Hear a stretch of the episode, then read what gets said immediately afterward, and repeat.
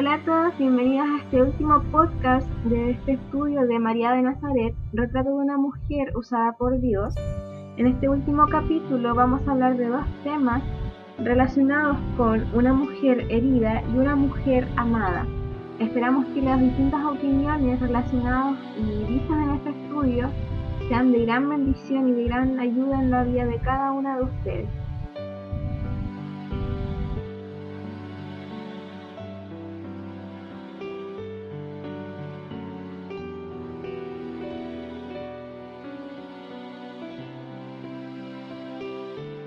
Yo siento que uno de los temas se relaciona mucho con eh, una de las cosas que veíamos la semana pasada con respecto a la mujer devota. Eh, en el aspecto de que el primero de esos temas, no, fue el, el segundo, una mujer herida, yo creo que podríamos partir por eso y luego por eh, una mujer amada.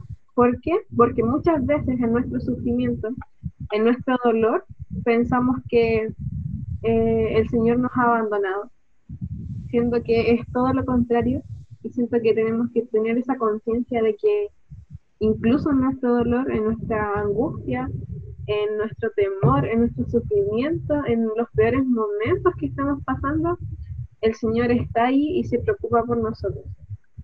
Entonces, respecto a este segundo tema, a una mujer herida, ¿qué es lo que más le llamó la atención a ustedes respecto a esto?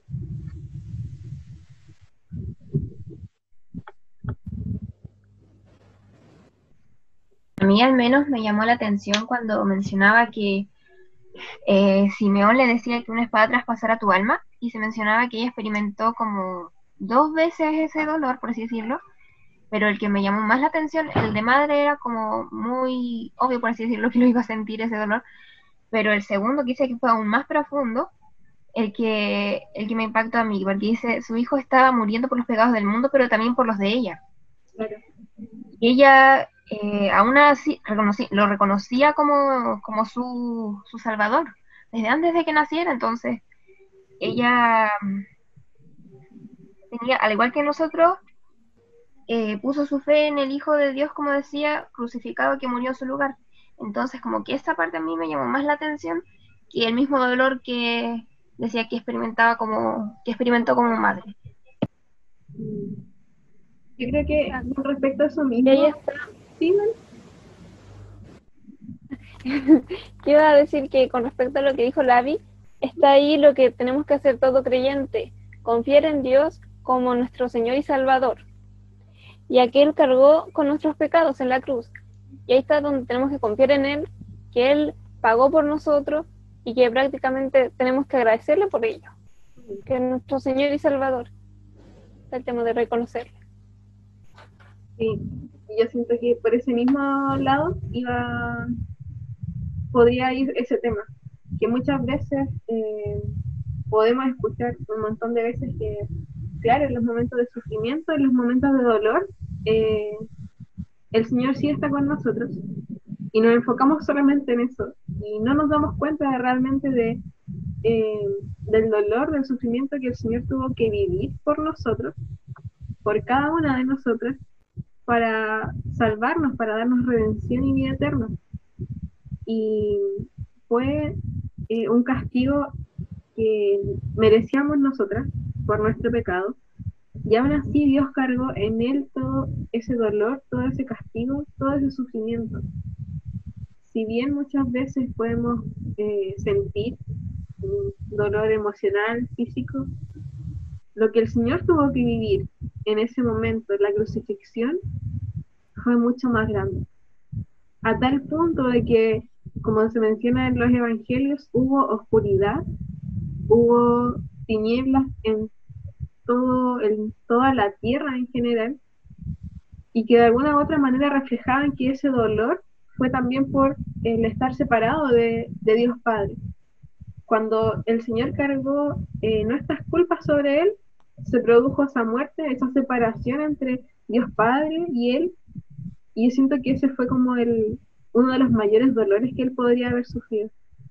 Y pensar en que el Señor tuvo que vivir todo aquello para que yo, que no soy nada, pudiera estar en su presencia en algún momento, es maravilloso. Es cómo no querer llevar nuestras esperanzas y nuestra fe ante Él, ante lo que Él hizo por nosotras en la cruz del Calvario eh, y ante lo que vino en realidad al mundo, que fue con ese objetivo principal. Claro, porque ahí se menciona que, o sea, como tú dices, Priscila, el, el Señor Jesús eh, sintió el desamparo de su Padre y que eso es la separación, que es la muerte, la muerte segunda para nosotros, si no es que nos fuéramos, para los no creyentes al menos. Entonces ahí ellos experimentan esa separación, pero no va a ser tampoco para siempre. Y aún así, es solo esa separación, pero ay, no sé cómo explicarlo. es que, ya ver, dejo ordenar las ideas. Es que eso es lo que la, gente no entiende. Dicen, yo a veces me siento solo, pero aún así no están eh, solos del todo. Nosotros los creyentes tenemos al Señor. En cambio, los que no lo tienen, cuando partan de este mundo, van a estar realmente solos, van a sentir lo que es realmente la soledad, que es, y lo que es eh, la muerte, por así decirlo, espiritual, que es esa separación de Dios, estar separados de Dios.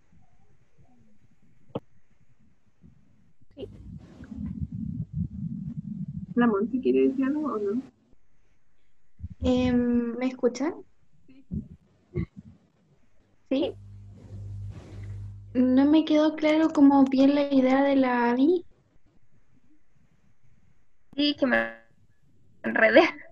No, pero fue como el tema de la separación eh, de la muerte, lo relacioné con el tema de la muerte espiritual que experimentan eh, los no creyentes cuando parten de este mundo y que eso es lo que significa en sí es la separación de Dios. Es el hecho de que nosotros, eh, al ser pecadores, nacemos como con esa separación. Nacemos muertos en nuestros delitos y pecados, nacemos separados de manera, como dice la Abby, como de manera espiritual. Y es lo mismo que tuvo que experimentar el Señor cuando murió en la cruz por nosotros. Esa separación, cuando dice textual, Dios mío, Dios mío, ¿por qué me has desamparado? Esa agonía que, que sintió el Señor en ese momento es nuestra condición también como pecadora. Yo creo que a eso hace alusión la Abby. Sí, algo así. Lo expresaste mejor. algo así. Es que son como muchas ideas. Pero sí, o sea, este mismo tema de que, eh, como se menciona como en este subtítulo de la de esta parte, una mujer herida, em, como que debería hacernos pensar en, en esos sufrimientos, en lo que el Señor tuvo que vivir para darnos salvación y como dice también en una parte de esta sección, que nosotras no merecíamos ese, ese regalo tan divino, nuestras acciones no eran suficientes para pagar por aquel regalo, pero sí, fueron, sí fue suficiente la acción del Señor Jesús. Todo lo que Él tuvo que vivir, todo el castigo, tanto las humillaciones que tuvo que vivir camino a la cruz, como en la cruz misma, eh, siento que es como el, sufrimiento en el que nos debemos de enfocar para ser capaces de mirar siempre y principalmente a, a la cruz y al Señor, por lo que Él hizo por nosotros.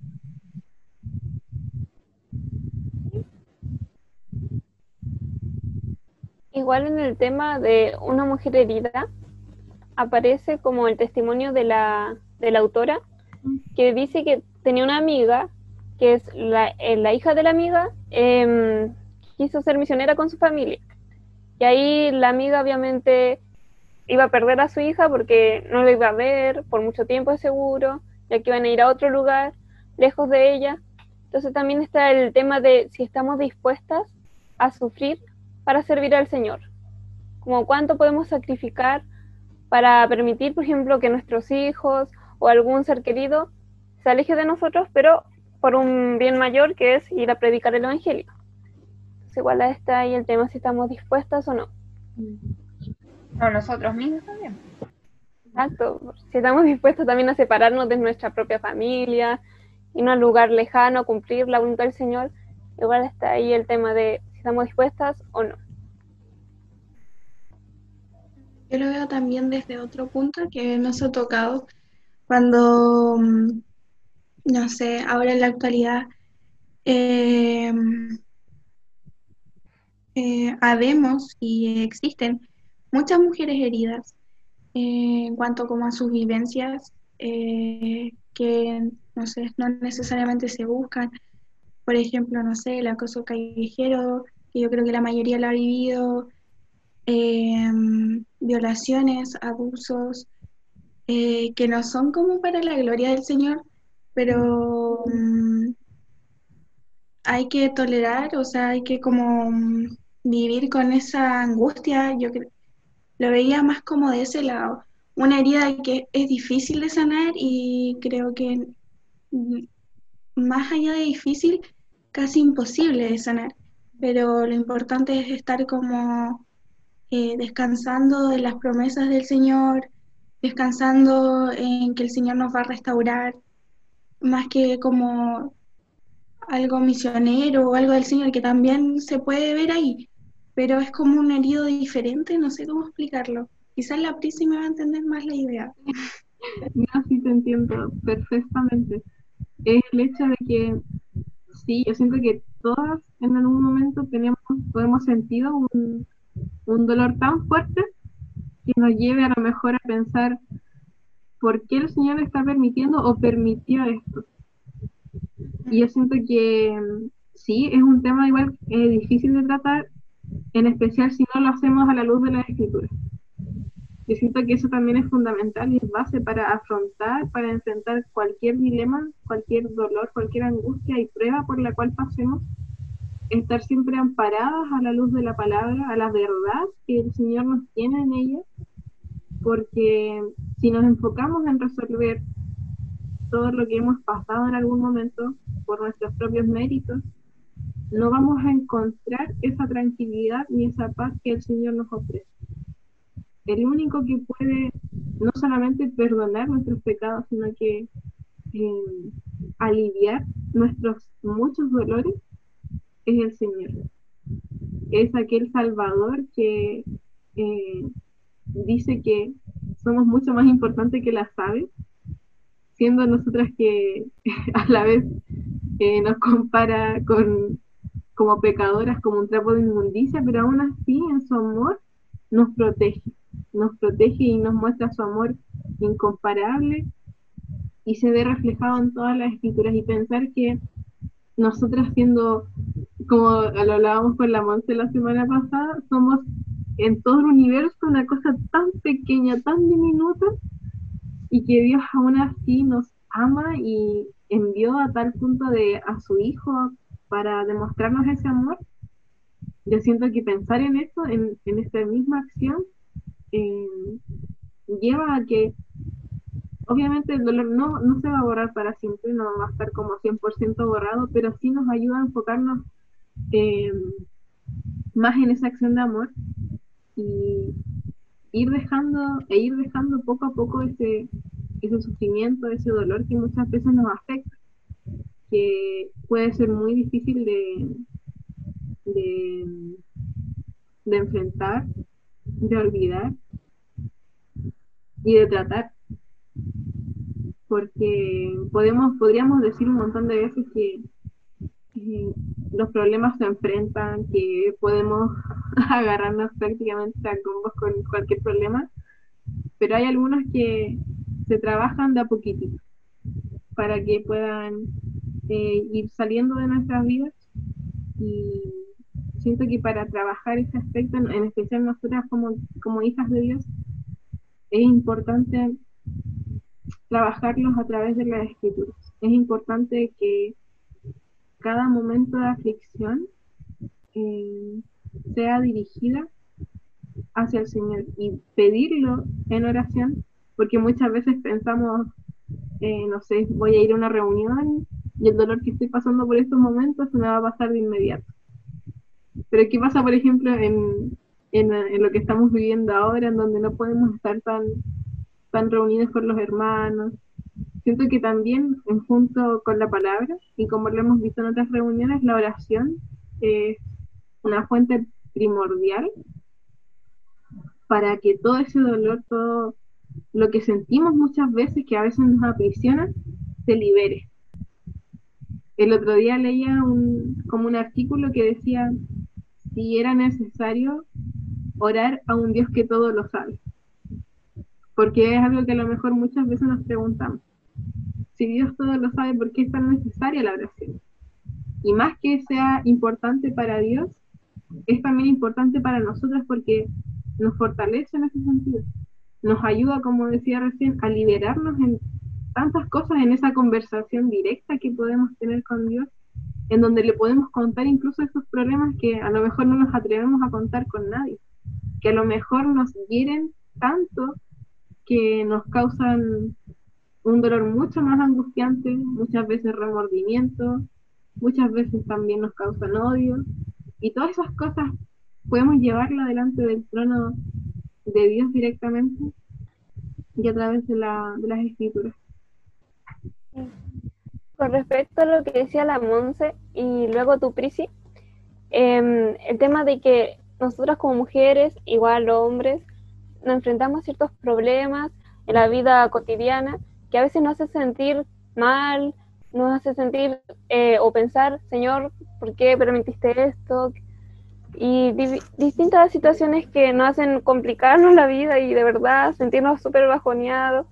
Pero ahí está el tema de que nosotros, en, nosotros solos no somos fuertes. El Señor nos fortalece. Y justo ahí me viene a la mente el texto de Filipenses 4:13, todo lo puedo en Cristo que me fortalece. Entonces nosotros con, junto con Dios somos fuertes. Y Él nos da la fuerza para seguir adelante y enfrentar todos estos problemas que se nos enfrentan. hay que tener siempre como en cuenta que tomados del Señor podemos seguir adelante y poder acercar ante estos problemas. Entonces, eso es lo importante. Ahora, con eso que decía la Monse también, me acordé de Job, de que él era un hombre íntegro, que era un hombre bueno, se podría decir, y aún así Dios permitió que le pasaran todas las cosas terribles que le pasaron. Perdió a sus hijos, perdió muchas, muchas, muchas cosas. Entonces, eh, ahí él decía, pero ¿por qué, Señor, permitiste que esto pasara? Y ahí es que tenemos nosotros también tener el tener cuidado de no tener el concepto erróneo de que no van a venir males. Van a venir males, pero tenemos que estar confiados en el Señor, de que Él nos va a restaurar. Y ahí estaba la importancia de la oración, que esa, la oración produce reconciliación, produce perdón y produce restauración.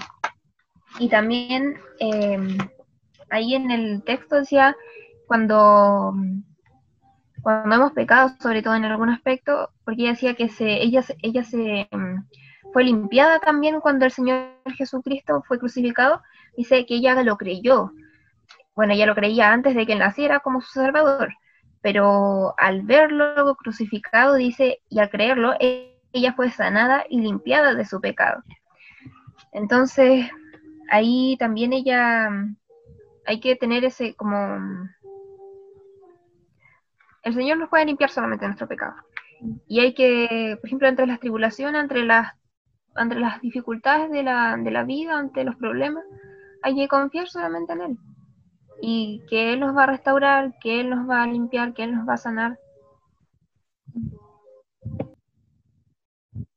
Estaba pensando en el en María, en cuando recién, bueno, cuando ya estaba eh, embarazada en este sentido del Señor Jesucristo cuando va a, va a visitar a Elizabeth y no sé, me hacía pensar en que a lo mejor a, lo largo de su vida eh, ella sintió también este dolor, tal vez muchas veces sintió el rechazo directo que tenía el Señor, porque muchas veces pasa eso en, la familia, que por algo que haga el hijo muchas veces se culpa a los padres y no sé, me, me puse a pensar en que a lo mejor eh, María tuvo que pasar por lo mismo.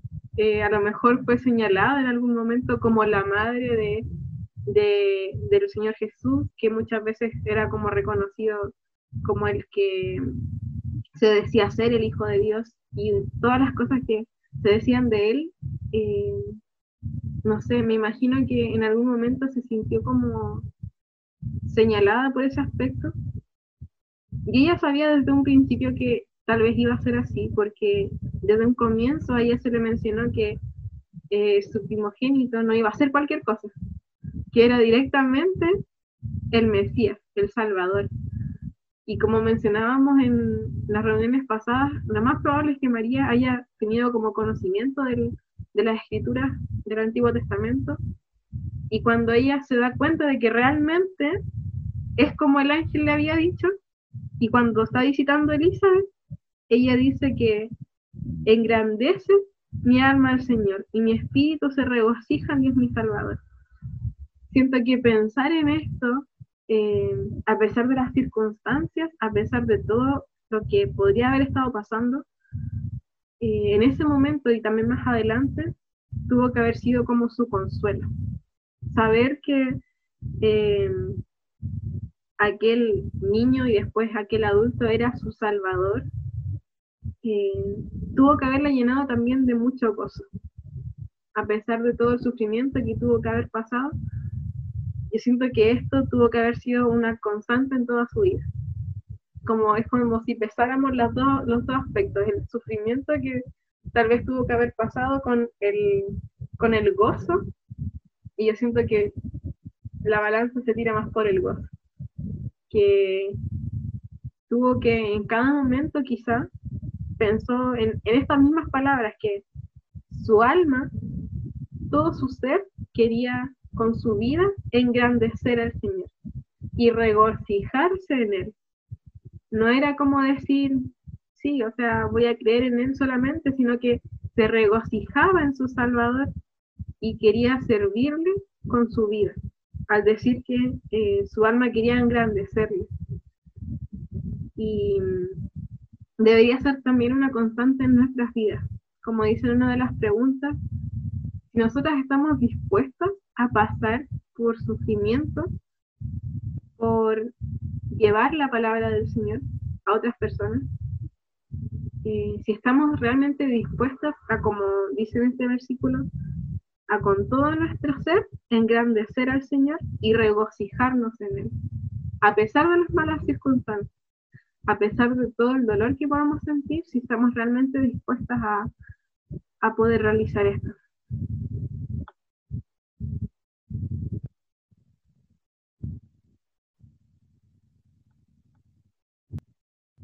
¿Pasamos al segundo punto entonces? Hola. Hola. Quería leer un versículo que siento que tiene que ver con los dos temas. ¿Ya? En Filipenses 4:19. Y mi Dios proveerá a todas sus necesidades conforme sus riquezas en gloria en Cristo Jesús.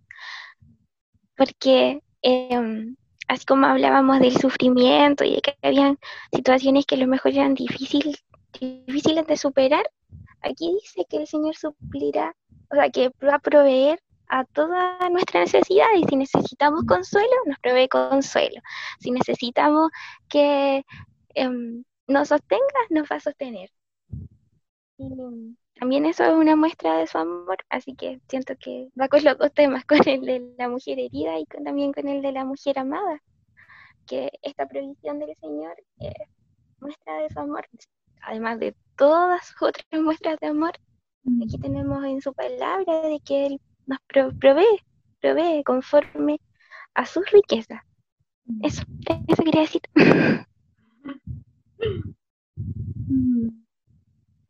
Me queda dando vueltas el versículo. Con respecto a ese tema como de su riqueza, que muchas veces nosotros podemos pensar en que van a hacer cosas que a nosotros nos beneficien para bien. Pero me acuerdo que la semana pasada mencionábamos que lo importante que era que en el dolor y en el sufrimiento también, que pueden ser parte de las riquezas también de Dios, aunque suene raro, eh, nos llevan directamente hacia Él, hacia sus pies. Entonces como que se pueden relacionar esos temas también, que nuestro dolor, eh, como pasó en el caso de Job, como decía la Abby, sean parte también de no solamente los propósitos de Dios, sino que también parte de, de sus riquezas, en el sentido de que en esos malos momentos vemos también su provisión. Como decía la Cari, no va a ser solamente en los buenos momentos, sino que en todo, en todos aspectos. Y pensar en eso, y ahora pasando al segundo tema, eh, nos hace sentir realmente amadas. Porque, pero amadas de verdad, o sea, un amor eh, totalmente perfecto y eterno. No como el amor que muchas veces nos, nos promueve el mundo, que es un amor más emocional, más sentimental. Eh, el amor de Dios se basa en una acción, en la acción que el Señor Jesús hizo por nosotros y que Dios permitió. Incondicional. Eso, es incondicional. No se basa en nuestras acciones, ni en lo que nosotros hagamos ni pensamos una y mil veces, sino que va a depender únicamente del, del amor incondicional y de la gracia del Señor, de Dios en este caso. No sé si alguien más tiene una opinión respecto a ese tema, de una mujer amada.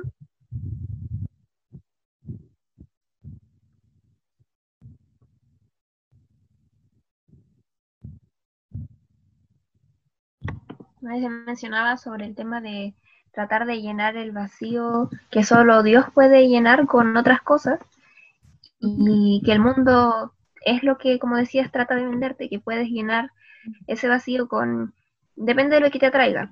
Si te atraen las cosas de los productos de belleza, con productos de belleza. Si te atrae, no sé, eh, la moda, con moda. Pueden ser diferentes cosas las que, busquen llenar ese vacío dentro de ti, o tu profesión, tu trabajo incluso. También puede ser algo que según te vendan que puede llenar ese vacío. Ten un perrito, te va a llenar ese vacío. No, no va a llenar ese vacío. Nada puede llenar ese vacío, solamente Dios. Es como cuando queremos cerrar ciclos porque pensamos que eso va a llenar como el dolor o el vacío que hay en nuestros corazones y no, lo único que queda es un mal corte de cabello, chasquillas y así, otros ejemplos. Pero sí, como decía la Abby, eh, muchas veces intentamos llenar como ese vacío en cosas que no son eternas, en cosas que se van a echar a perder en algún momento, que vamos a perder en otro momento, que no sé, que llenan eh, un pequeño espacio, puede ser de nuestros corazones y que son de manera momentánea.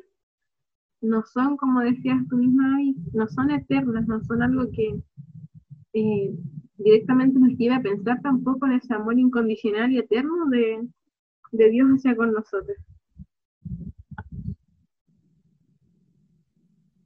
me gusta mucho ese texto que mencionan de Romanos 8, 35 al 39.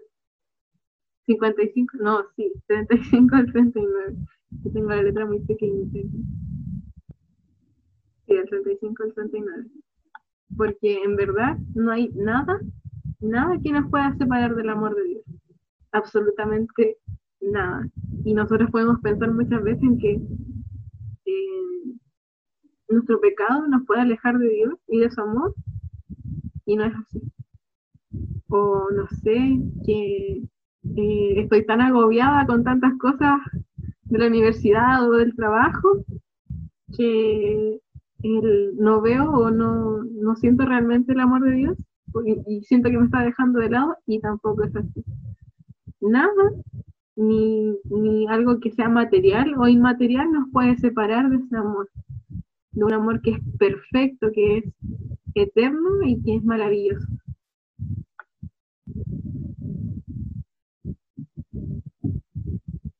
Así es porque como tú mencionabas, nosotras no somos fieles, pero Él sí es fiel. Mm, exacto. Y como también mencionaba la Cari anteriormente, ese amor también se demuestra con eh, su abundancia, con su riqueza y con lo que Él nos provee. Que muchas veces somos eh, tan ciegos, en, tan ciegas en darnos cuenta en, lo que el Señor nos da cada día y no dejamos que, eh, como dice una de las preguntas también, no dejamos que Él nos ame tanto como Él quiere hacerlo. Como cuando queremos, es como cuando queremos hacer las cosas a nuestra manera. Y el Señor nos está mostrando otro camino. Y al final decidimos hacer las cosas por nuestro modo. Eso directamente es eh, dejar de lado ese amor, rechazarlo en algún sentido. Y siento que el Señor es lo mismo con la salvación. Él nos la está regalando. La salvación y también su amor es un regalo preciado, precioso, que nosotros tenemos que recibir, que no hemos de decir o rechazar o dejarlo en segundo lugar.